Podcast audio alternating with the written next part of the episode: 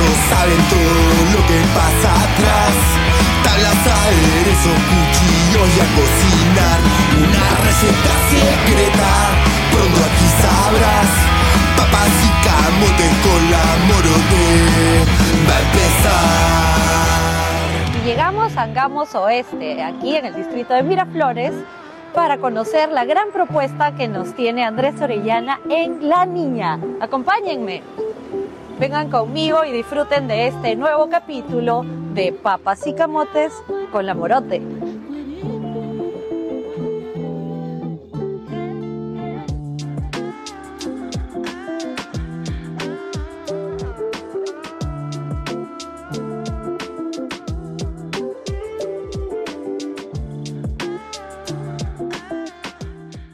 Hola, ¿qué tal? Y ahora estamos aquí con Andrés Orellana y la niña.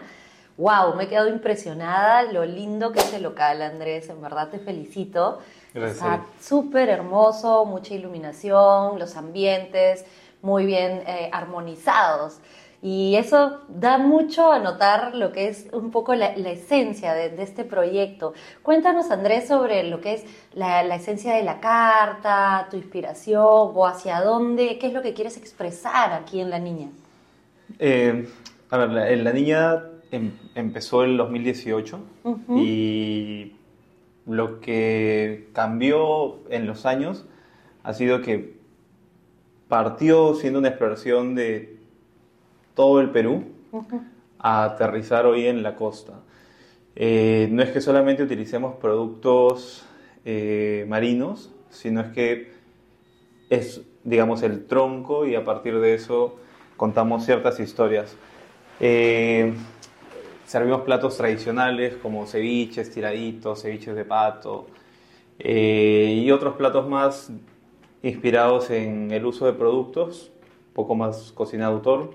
Tenemos una, una degustación eh, y lo que más nos, nos gusta es eh, poder, digamos, sacar, la verdad, no solo alegría, sino también interés y conocimiento en, en los clientes. ¿no? Trabajamos con productores particulares, uh -huh. ¿sí? recolectores de algas, ciertos productores que nos envían tubérculos como Manuel Choque desde Moray, eh, algunos productores desde Tarapoto también, eh, productores de cacao de diferentes Sí, te vemos, te vemos últimamente viajando mucho, ¿no? Sí. Investigando. Sí. ¿Cómo es ese proceso? O sea, te, te, nace bastante también el tema de la investigación. Sí, de hecho, hace ratito eh, les mostraba el, el, área que tenemos eh, acá en el restaurante, tenemos un área de, de investigación. Eh, pero digamos que eso lo usamos más en el backstage, ¿no? Claro. Lo, que, lo que tratamos de poner acá en el, en el restaurante, y eso es como de las metas actuales, es que lo que más vendamos y ofrezcamos sea diversión, ¿no? Que la gente en verdad venga a pasarla bien. Que disfrute. Eh, que disfrute, sí. Hay de hecho un recorrido por el Perú, pero buscamos que ese recorrido sea más eh, lúdico, espontáneo, no tanto que sea un, un, un, un viaje a un museo, sino, sino más bien que te la pases bien. Eh, estamos buscando apostar también por un público local, ¿sí? Eh, y bueno, cambiar un poco el, el, discurso de que la cocina de autor solamente es para el, para el público extranjero. extranjero y, y, sí, estamos, estamos trabajando mucho en eso. Qué chévere, porque de hecho yo creo de que ahora los peruanos eh, ya estamos valorizando, valorando más eh, ese tema de los procesos y de la cocina de autor y un poco cambiando el chip, ¿no? De que antes era solo comer rico, o sea, ahora comemos rico y además apreciamos los productos que hay en el plato, apreciamos el trabajo, los cortes, un poco las técnicas, estamos ya todos un poquito más preparados para, para todo este arte culinario que está eh, en crecimiento aquí en nuestro país. Dime, Andrés, ¿tú te imaginaste cuando eras niño ser cocinero? ¿Soñabas con esto o nada que ver? ¿Qué, qué, qué, qué pensaba? ¿Qué, Andrés, el, el, pequeño Andrés. Claro, en verdad no lo tenía muy claro. Cuando ya estaba, sí, 14, 15 años, sí sabía que quería ser o artista plástico, pintor, o cocinero. Sí, sí, sí, tenía, sí lo tenía más o menos claro.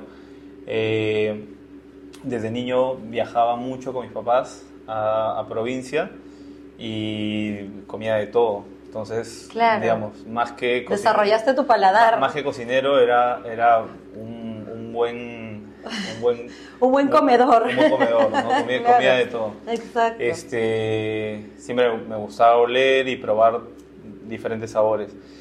Eh, cuando, cuando era pequeño y, estoy ya terminando el colegio y decido, y estoy en este punto entre decidir arte o cocina. Cocina. Claro, no- todavía no tenía en claro que en verdad la cocina es, claro, un tipo de expresión de arte si es que lo quieres ver, si es que lo quieres definir así. No muchos la, la- la llegan a, a desarrollar a- a como ver- a arte, ver tal ¿no? cual. Sí. Este, hay, hay un tema de conversación largo, ¿no?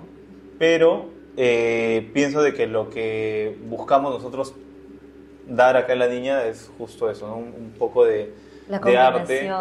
eh, y dar un mensaje, ¿no? Eh, una vez más, un mensaje, por ejemplo, dentro del menú de eh, pero también, por ejemplo, productos más fáciles del día a día, como la bollería. Ujú. Eh, Delicioso. la niña es tan grande, tenemos 105 packs, tenemos el, el comedor, que es un poco el fine dining, y Ujú. tenemos eh, la galería, que es el bar, una parte del bar y la terraza. La terraza, que es más Do- que digamos, lo utilizamos para bollería, panadería, tenemos una carta de comida peruana más tradicional, eh, entonces tenemos estas dos opciones, ¿no? Eh, si quieres algo un poco más casual, de tarde, de noche también, pero digamos sin, sin pensar en, en, en un relato producido y, y algo un poco más eh,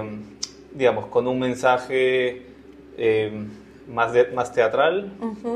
Más Eh, elaborado y más pensado. eh, que va más allá del sabor. ¿no? Y veo también que tu- la carta de tu bar es amplia, ¿no? También le ponen mucha atención al maridaje. Bueno, estamos hoy justo en mi parte favorita, la cava. y este, definitivamente también es como que mucho eh, combinan, ¿no? Acompañan bastante todas las creaciones con mucho maridaje. Eh, trabajan bastante el bar también. Sí, o sea, toda la parte líquida Sí. eh, la hemos desarrollado desde el inicio eh, con igual importancia Sí, mucha que, que la, autor. que la comida. Este, la apuesta va a la par, ¿no? Este, con los nuevos destilados peruanos, con las bebidas ancestrales como la chicha, el masato. incorporamos en la cocina, en los postres, en las bebidas. La propuesta de vinos que tenemos mm, eh, apela un poco a entender Lima como una ciudad cosmopolita. Tenemos vinos de la región, o sea, vinos de Sudamérica, y también tenemos vinos de otras partes del mundo, ¿no? de Sudáfrica, de Nueva Zelanda, de Estados Unidos. Eh, digamos, eso siento que hace más rica Claro. la, la propuesta de vinos. Eh, tenemos productos también que no necesariamente son vinos, como Oxalis, que es un fermento de, de oca que justo produce Manuel Choque, que también Ajá. nos envía otros tubérculos.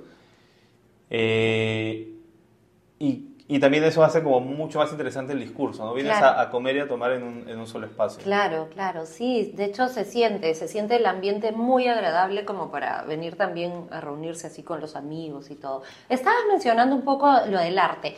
Eh, ¿Eso lo dejaste completamente de lado o pintas actualmente eh, tus espacios libres?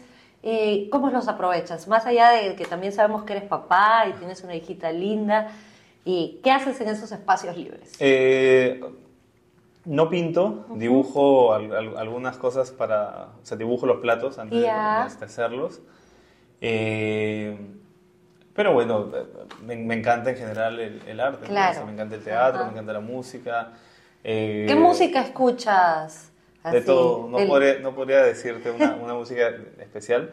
Pero, de repente en el Mise en Place hay algo que te alegra, que te pone pilas, que te da energía. No podemos, no, hay, hay, hay una, hay, una, re- no, hay una restricción de no usar música en Mise en Plaza, y Ah, somos un poquito, un poquito vintage, un, poquito, un poquito old school. ahí en- Sí, no, está bien. Es que cada quien tiene un tic, ¿no? Sí, o sea, de sí. hecho, eh, hay algunos cocineros que necesitan la música Sí, tal cual, tal cual, tal porque cual. les da ahí, les genera una chispa y, y eso, y hay otros que requieren concentración. Sí, porque veo acá es un, un centro de concentración. Sí, sí. Este, pero sí, eh, trato igual de, de cultivar siempre eh, el, el arte, ¿no? Es, Claro. creo que la, la motivación eh, a generar creatividad, a que estemos siempre con, con estímulos de creatividad, es importante, ¿no? La creatividad también se, se practica. Claro. Entonces, nosotros somos muy, muy conscientes de que tenemos que estar leyendo, investigando, mm, tratamos de ir cada vez más a museos, de, inter- de hacer, digamos, trabajo interdisciplinario. Claro. Cada vez más trabajamos con ceramistas, con carpinteros, con arqueólogos, eh, con diseñadores de moda.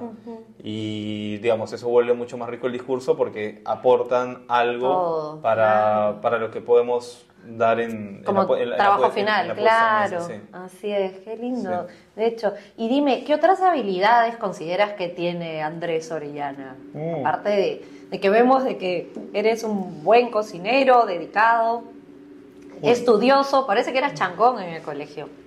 No propiamente, ¿ah? creo, No. que, creo que me gusta... Te volviste ya más estudioso. Sí. ¿Qué, ¿Qué habilidad puedo tener? Bueno, no, no, no sé qué te podría decir ahí. Este, me gustan los vinos, me gusta, me gusta mucho los vinos. Bueno, soy sommelier también. También eres sommelier. Soy sommelier. Este, ¿Lo de sommelier nació como un complemento para tu carrera de cocinero o en realidad fue algo que, que por puro gusto quisiste desarrollar? Sí, este, fue curioso porque eh, cuando empecé a trabajar, nos, bueno, me- nos contrataron en el restaurante donde estaba trabajando. Eh, estuvo muy ligado a Expo Vino, a WOM y digamos a eventos en torno a vinos. Al Entonces, todos los vinos me sabían igual, no entendía nada. Claro. Y, y uno costaba, una botella costaba 200 soles, la otra costaba 60, una podía costar más inclusive, y yo decía, no, no no entiendo. Claro. Y empecé a practicar, a practicar, a practicar, a practicar. Me llamó mucho la atención, ya lo empecé a hacer de manera formal. Este, hice un máster en España, luego hice en España también un, un diploma, luego en Londres. Ujú. Eh, luego hice unas pasantías también en España y, y ot- otras cosas más en torno al vino. Y bueno, por eso es que también siento que le metemos tanto énfasis acá en el restaurante Claro. a la parte líquida, ¿no? Porque me parece que es tan igual de importante. Y bueno, el servicio, porque yo también he tenido la oportunidad de estar en, en sala, trabajar en Ujú. servicio, y claro, te cambia, o sea, es- es- te cambia la, la- la postura de, de poder eh, ver el, el total, la totalidad del restaurante. Claro, Sí. muchas veces los cocineros estamos eh, sumergidos en la cocina y, y hacemos todo un chambón, un esfuerzo, ¿no? Para terminar un plato en la temperatura ideal, en la presentación ideal, con los colores hasta, ¿no? La- los centímetros ideales para transmitirlo a la mesa, ¿no? Pero, ¿qué sería de eso sin el complemento de un buen servicio? Que traslada eh, todo, todo tu trabajo como cocinero a la mesa, ¿no? Y de verdad que tiene mucho que ver de que el servicio también esté muy bien capacitado para transmitirlo, ¿no? Y bueno, ya que mencionas, es, qué loco eso, no sabía, mira, que habías trabajado un poco el área de servicio. Ah, sí, sí, sí. ¿Eso así en, eh, en qué año o hace cuántos años? 2014 en Mugaritz, Sí, tuve la oportunidad de estar en sala, Ya, increíble. claro, claro, Sí, sí, sí, bueno, yo también, eh, yo he pasado por todas las áreas. Sí, sí, sí. Desde limpieza hasta igual eh, anfitrionaje y, y servicio y bueno, ya cocina, obviamente, ¿no? Hablando de, de- de todas esas experiencias que nos enriquecen, Andrés, eh, ¿algún accidente fuerte que recuerdes o que te pasó o que pudiste ver de repente en una cocina, ¿no? Porque de hecho todo el tiempo estamos también expuestos, ¿no? A, a que puedan ocurrir cositas. Eh, sí, de hecho he visto, he visto muchos. y creo que lo importante es justamente, a ver, como jefe de equipo, eh, prever, ¿no? Prever mucho. Eh, los accidentes siempre, siempre se van a poder dar. O sea, si tu cocina esté preparadísima, eh, pero tienes que tener mecanismos de acción, ¿no? Y tienes que ser muy, muy, tienes que saber, o sea, son segundos, minutos, entonces tienes que saber manejar muy bien, pero sobre todo tener un plan de acción. Claro. Este, muchas veces en, en, los restaurantes nos manejamos solucionando el día a día, ¿no? Como decimos. Eh, pero hay situaciones en las cuales es importante y nos va a ayudar muchísimo, eh, sobre todo en, restaurantes que estamos empezando, ¿no? Y, bueno, en los estructurados te lo solicitan de, todas maneras. Eh, y es esto, ¿no? tener mecanismos de acción para poder en caso de una emergencia poder... Claro, tomar acción, ¿no? Sí, sí, es, es, es fuerte. Yo he visto también eh, algunos episodios de cortes muy profundos en los cuales si realmente no actúas rápido y corres, claro. ¿no? Sí, sí, sí, hay que inclusive coger la pieza y llevarla también a, a, la clínica. Y este, en, en cuestión de admiración, persona o, o personaje, que haya sido parte de, tu inspiración o simplemente quizás que te ha dado ese empuje, ¿no? Que, la cual admiras. O sea, yo creo que todas las personas con las que he trabajado definitivamente me han formado. He tenido la, oportunidad de, trabajar en muy lindos restaurantes y conocer ahí a maravillosas personas. Esa ha sido una, una bendición que he tenido. No con esto digo que hayan sido personas fáciles, ni, ni, tampoco cariñosas, ni, ni, nada de eso. Creo que por el contrario, han sido personas muy rigurosas y muy exigentes. Este, y justamente eso es lo que me ayudó a, a, poder entender el, el trabajo. Eh, acá he estado, acá he podido trabajar en Astrid Stone. Eh, ahí tuve compañeros muy, muy valiosos. En, Piazza Duomo, el jefe de cocina, se llama Enrico Cripa, él, digamos, en ese momento tenía el de dos estrellas, todavía no está en 50 Best, ahora está creo que en el puesto 26, tiene tres mm. estrellas, pero el pata se tomaba el tiempo de, yo siendo stash, siempre hablar, siempre hablarme, siempre dedicarme 3, 4, 5 minutos al día me parecía valiosísimo. Este, pues digamos, son personas que me han marcado. Claro. En Mugaritz también, o sea, mis jefes eran, o sea, se tomaban todo, o sea, siempre se tomaban tiempo para hablarme. Entonces, eh, pero para hablarme de manera individual, no solo grupal. Entonces, eh, eso, y algo que nosotros, por ejemplo, buscamos incentivar mucho acá, y es algo que yo aprendí, pienso de que más allá de lo que aprendes en un espacio es las capacitaciones que te dan dentro y fuera del lugar.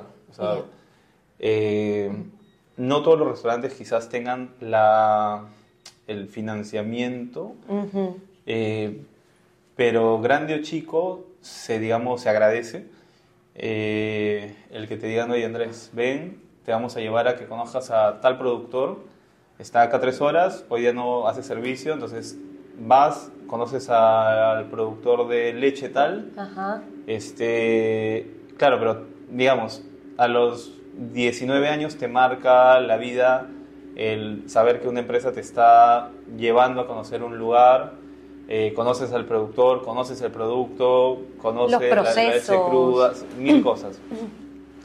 que te digan, este, oye, me gusta tu chamba, ven conmigo a las 5 de la mañana, que a las 5 de la mañana vamos a ir a recoger tal producto, ok, si lo hago. Claro, ah, hay cosas que, digamos, yo tengo 33, ahora, ahora es como que digo, que ya, que ya, la piensas dos, tres veces, ¿no? Pero, pero ya lo vivís. Pero, pero, claro, en su, en su momento, cuando era, cuando era más joven, claro. este, y quizás alguien que estaba en mi posición me decía, como yo a veces le digo a los chicos, chicos, no vamos a ir, a, no vamos a, ir este, a a ver recolección de tal producto, ¿no? Este, vamos a ir a ver este, recolección de semillas de, de navajas, que fuimos el otro día, o de, de concha de abanico, que estamos yendo mucho para acá, para eso. Este, ya, ¿qué hora hay que ir? Ya, 3, de la tres y media de la mañana en mi casa.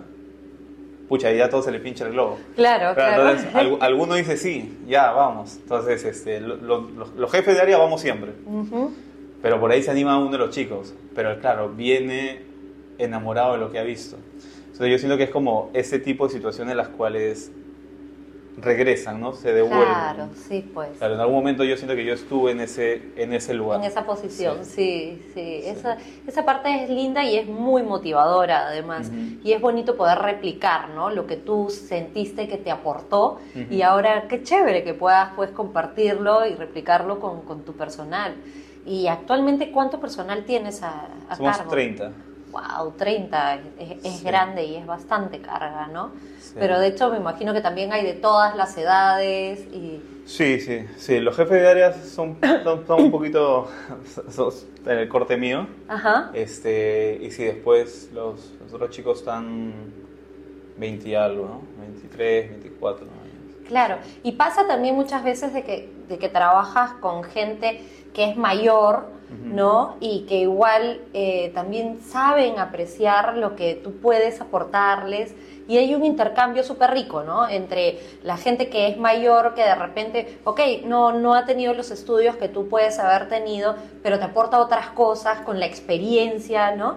Y tú les das el complemento de, de los fundamentos de las cosas actuales, ¿no? Y, y- y todo eso hace que todos caminen como si fuera pues una rueda mecanizada, ¿no? Entre todos van aportando y todo. Andrés, perdón, es un poco creo que el ambiente de, Sí, del de vino. Coméntame un, poquito, em, ¿cuánto tiempo ya, o sea, me, me dices que esto eh, inició lo de la niña en el 2018? 18. Ok, pero esta nueva etapa de, la, de la niña, eh, porque la niña tuvo como que dos etapas, Claro. ¿no? En el local anterior, Y este. en el local anterior hubo un boom, o sientes que ahora es el momento del boom de, de esta cocina? Ah, pienso que fueron dos momentos muy diferentes.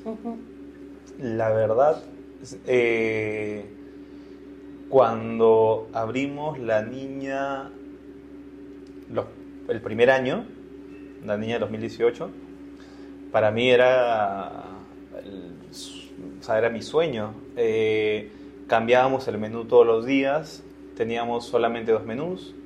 Eh, tú no podías escoger lo que te íbamos a poner en la mesa. Mm. Eh, no existía término de cocción, solamente te cambiamos, el, de hecho, el plato si es que tenías alergia o restricción. Claro. No vendíamos nada de Bacchus, Lindley, o sea, no, no, podía- había Coca-Cola, eh, Pilsen, nada.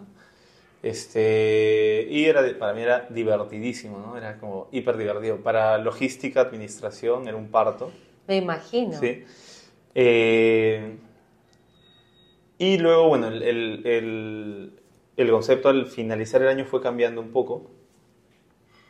Eh, estábamos en Francisco de Paula, que es una, una cuadra de bares. Creo que nos fuimos absorbiendo mucho por, por la cuadra misma. Se empezó a poner carta, una carta de menú. O sea, Ujú. podías escoger otros platos más además del menú. Y empezó, digamos, a ganar un poco esto fuerza de perder fuerza el, el menú que teníamos. Era un restaurante más pequeño, ¿no? Podíamos vender solo menú sin, y poder llenar el restaurante con eso. Pero bueno, eh, llega la pandemia y cuando abrimos ese restaurante pasamos de uno de 40 asientos a este que tiene 105. Claro. Entonces, claro, estamos, ma- estamos con más del doble de personas y, eh, y es un espacio mucho más grande, no solamente la cantidad de asientos, sino que es más, más grande. Este, tenemos una cava mucho más grande, una cocina que es cuatro veces más grande de la que tenemos. Tenemos oficinas. La- nuestra oficina anterior eh, no teníamos un espacio de, de desarrollo de trabajo. La oficina anterior era Claro. un lugar de dos por dos. El Este, tamaño de entonces- un baño. Claro, literal. Entonces, este, hay muchas mayores comodidades, eh, pero también hay mu- un- es un reto mucho mayor. Claro. Entonces, eh, sí digamos que es un, un escenario más provocativo, ¿sí? es un reto mayor, eh, pero justamente viene ahí como un, un, poco dilema, ¿no? Es muy, muy divertido, es retador, pero también es más sacrificado, ¿no? Es más sacrificado, tienes que estar mucho más atento, eh, hay mucha más expectativa y bueno, lo que buscamos es justamente dar, dar la talla eh, en, todo tipo de sentido. En el otro era un poco más, o sea, lo, lo, logramos, lo hacemos, nos, divertimos, la pasamos increíble. Acá, digamos, hay, no, no, lo llamaría pretensión, pero hay una expectativa muy grande por las personas, ¿no? Este, el ticket puede ser el mismo. el, el es más, el ticket es casi el, mismo. pero ahí es, es, un lugar más grande, es más imponente, este, te esperas más, ¿no? Claro. Hay una responsabilidad un poquito mayor en, sí. en poder eh, llenar la expectativa del Sí, es un lugar más, y es, un lugar más grande, ¿no? Entonces, eh, si tú tienes un lugar más pequeño, es más fácil a que lo veas lleno, a, que, a, tener esto. Claro. Que es, claro, es, un efecto visual también. Sí, totalmente. Y mira, hablando de ese tema eh, del, sacrificio, ¿cómo empieza tu rutina eh, diaria? O sea, un ejemplo de a qué hora te levantas, si tienes que salir temprano o no, a qué hora terminas, todo lo que implica la chamba, el backstage, lo que no ven, lo que no ves tú, lo que no veo yo, lo que nadie sabe, que es parte del sacrificio de montar todo esto, ¿no? de, llevarlo. O sea, a ver, eh, las mañanas poco, bueno, ahora hemos cambiado el, el horario los lunes, bueno, de lunes a sábado estamos trabajando en horario partido. Te cuento lo que pasa a partir de la semana pasada. Sí. Este, a ver, este, en las mañanas arrancamos viendo un poco el mise en place, reservas. Siempre empezamos las mañanas planificando un poco los eventos. Como el espacio es grande, eh, recibimos constantemente eventos. Eventos para 50, para 40. Mm, eh, lo interesante es de que, por más que sean eventos, la propuesta de cocina y de bebidas es la propia del restaurante. Claro, se mantiene. Sí, no es que... y, el, la distribución del espacio también. también. Entonces esos sí son como reglas de juego que desde el inicio buscamos plantearnos nosotros para no, no romper el esquema del, del lugar, sino, claro, sino al final se termina desvirtuando todo. Entonces, empezamos un poco en la mañana haciendo un poco trabajo de oficina. Este, vemos qué ha pasado con el servicio anterior, vemos reservas y bueno, luego hacemos servicio, por ejemplo, ahorita los chicos ya están almorzando, ya vamos a empezar el, servicio de almuerzo. Así es. Antes no parábamos, sino que un equipo descansaba y otro entraba un poco más tarde porque, porque no cerrábamos, de 4 a 7 no cerrábamos. Eh, tratamos de impulsar ese horario, pero eh, ya hace una semana que estamos en horario partido, pensamos apostar por, por eso. Eh, estamos descansando estas horas, nuestro, nuestras noches son bastante encendidas. Eh, estamos buscando ganarle más fuerza al almuerzo. Eh, ¿Y en la noche a qué hora acaban acá? Me imagino tarde. 11, 11, estamos, 11 estamos cerrando. Bueno, y de ahí eh, también hay todo un trabajo que tampoco lo ven afuera. o sea, hacemos, hacemos brief igual 11 y media, un cuarto para las 7 dependiendo de cómo, cómo han salido los servicios, también eh, por lo normal nos quedamos un ratito eh, después del servicio para conversar algunos detalles. Claro. Este, pero digamos que es, es un poco como lo estamos manejando. Sí hay un equipo que entra a las 8 de la mañana para poder recibir los pedidos. Claro. Este, pero digamos que ahorita está siendo bastante eh, ordenado. ¿no? Tenemos un equipo de de I más D, que en verdad somos los, los mismos jefes de área, que lo que hacemos es este, distribuir nuestros tiempos para poder eh, trabajar los desarrollos de menú. Que son con eh, los que viajas. Sí, que somos los que viajamos. Sí.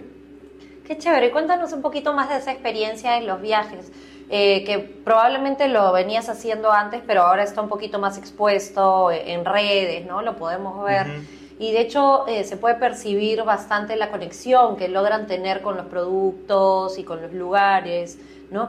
Cuéntanos, ¿qué es lo que, lo que buscas más allá en, cada uno de estos espacios, de estos viajes? Eh, a ver, eh, nació como un proyecto que se llama Elevemos la Mesa, porque cuando estábamos por abrir el restaurante, nos dimos cuenta que muchas de las capacitaciones decíamos, por ejemplo, este producto viene de Chanchamayo y este producto viene de eh, Supe y este producto viene de, no lo sé, este, de Guarmey. Claro.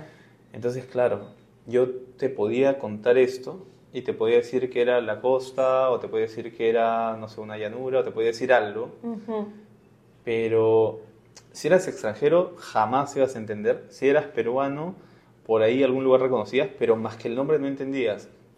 Entonces dijimos, oye, mira, ahora que, eh, digamos, algo que nos dejó la pandemia era el uso de los QRs, ¿por qué no hacemos que las personas puedan viajar eh, y conocer los espacios de donde vienen los productos en viajes de medio minuto, 45 segundos, un minuto, que conozcan la carga del productor, que conozcan el lugar. Este, claro, para eso había que movernos. Entonces, lo que estamos haciendo es de ciertos productos que son muy representativos, eh, los, los, planteamos dentro del menú para que, por ejemplo, ¿no? si yo te cuento de eh, tales algas que son con las que trabajamos y Francisco, que es el recolector que nos las eh, nos las envía hacia el restaurante, entonces de la playa tal y tal, entonces en algún momento tú puedas ver a Francisco, conocerlo, conocer los lugares de donde, de, donde, viene. Y claro, lo que hacemos es distribuirnos los equipos de trabajo para que puedan ir a diferentes lugares. Y ese es un material que tenemos de trabajo dentro del restaurante. Y lo otro lo utilizamos, o sea, la parte más eh, general la utilizamos para redes sociales, entonces tenemos como dos materiales claro. de trabajo. Ajá, no, pero lindo, muy bonito porque de hecho complementa bastante lo que tú dices, ¿no? Que no es solamente que el, comensal se haga una idea de, sino ya es como algo más real. Oye, mira, ok, esto es lo que estoy comiendo, esto es lo que tengo en mi plato, ¿no? Que no lo, no lo logro de repente diferenciar, pero ya yendo a través de ese mini viaje, eh, conociendo más allá de dónde viene, de dónde, eh, dónde lo producen, cómo lo recolectan. Y es algo muy, muy enriquecedor, creo yo, lo que le están ofreciendo al, cliente. Eh, Andrés, ¿algún producto así que tú pienses que no debe de faltar en la cocina de nadie o en tu cocina? O sea, ya, vamos a decir de que mañana nos estamos quedando desabastecidos y nos van a encerrar nuevamente a todos ¿Qué, producto consideras que podría ser un producto así top con el que podría sobrevivir al menos un tiempo, no? ¿Qué nos falta en tu cocina? mi, respuesta sería, sería que no, no, no, habría una respuesta, pero no sé, ¿qué te podría decir? A ver, o al menos en tu cocina, algo que no falte, ¿no? Hay algo que, que es esencial para, para, ti. Este, mira, te, te te mentiría decirte uno. Eh, o un par, ya, vamos, vamos. Sí, sí, sí, sí. claro, te mentiría decir de uno porque justamente creo que todos los productos les, tengo un cariño. Como cocinero, siempre te enamoras día a día de, uno diferente. Eso, es lo, eso es lo divertido. Pero creo que hoy día estamos, te, te, cuento lo que estamos haciendo, estamos justo eh, trabajando eh, en, en, búsqueda de tener como un recetario de productos endémicos. Eh, y bueno, estamos como trabajando mucho la lúcuma, el pacá, el chirimoya, la guanábana, este, los tomates. Entonces hay como ahorita estamos como en mood de comer todo esto, todo esto, sí, todos, todos los productos endémicos peruanos. Estamos sacando como un menú de solo, de solo estos productos. De mm. hecho, es un menú que abarca eh, el maridaje también, por eso, es que, por eso es que no va a haber para este maridaje vinos. Ya. Este, y claro, es como ¿qué pondría? Claro, pondría un poco eso, porque inclusive, eh, curiosamente, eh, dentro de estos productos endémicos, también en, que son productos endémicos costeros, eh, están adaptadas también, están adaptados tubérculos, están adaptadas papas, oyucos, machos. Este, quizás eso, sería lo que ahorita tendría, solo porque estoy como en, estamos como todos en, ese, mood. claro, claro. Y por último, me encantaría que nos puedas eh, dejar algún consejo o alguna recomendación para toda la nueva generación de cocineros, ¿no? Que están ahí preparándose. Tú sabes que actualmente ser cocinero peruano ya no es como que ser simplemente cocinero, sino ser cocinero peruano, vaya, es una marca que, tenemos, que hemos creado los peruanos, por fortuna, ¿no? Que está siendo mucho más valorada afuera. Entonces, ¿qué dirías a toda esta nueva generación de, cocineros que están ahí luchando por, crecer? Eh, a ver, yo creo que lo más, lo más rico que podemos dar es eh, creer y seguir creyendo que, nuestra cocina es nuestra mejor herramienta de comunicación. O sea, de verdad vivir enamorados de, la cocina peruana, eh, explorarla, conocerla, eh, contarla con, el respeto y, gran cariño que se merece. Yo de verdad estoy en, orgullosísimo de ser cocinero peruano y pienso que más bien me faltan me falta tiempo y horas de vuelo para poder aportar y dar todo lo que, lo que quisiera eh, a, la, cocina peruana. Eh, hay demasiado por explorar, demasiado por hacer. Eh, recursos, cancha, terreno hay para, para, todos los que se quieran involucrar solo que hay que hacerlo de manera responsable y creativa. ¿no? Pienso que hay muchísimo para dar, ¿no? Este, no solamente centrarnos en, qué es lo más fácil y qué es lo que puede darnos, eh, digamos, un, ingreso por volumen. Claro. Que seguro, seguro se puede lograr un mix entre volumen y creatividad. Y, hay, hay, muchas empresas que lo, que lo han logrado. Pero hay que investigar, hay que, hay que de verdad este, hacer que el, que el diálogo sea rico, ¿no? este, no solamente decir voy a abrir un, una cevichería porque sí, o voy a abrir una pollería porque sí, sino meterle ahí un, un, trabajo con el productor, meterle un, un, real, una real selección de producto, este, tener un, buen servicio, o sea, trabajar en verdad en, en lo que define un restaurante, ¿no? Y nosotros como como dices, ¿no? Como marca peruana tenemos un paso adelante ya ganado. Mm. Eh, lo importante es generar esa continuidad y, lograr que lo que ya hasta el día de hoy se ha posicionado eh, pueda tener un mensaje a muchísimos años más. Estoy seguro que estamos trabajando muy bien para que se logre. Así es. Bueno, gracias Andrés, en verdad. ha sido súper enriquecedor y, y también divertido esta conversación contigo. Y nada, bueno, esta vez llegamos nuevamente al final de, un episodio más de Papas y Camotes con la Morote y estamos aquí con Andrés Orellana en La Niña. Nos vemos pronto. Chao. ¿Listo? Gracias, gracias, gracias.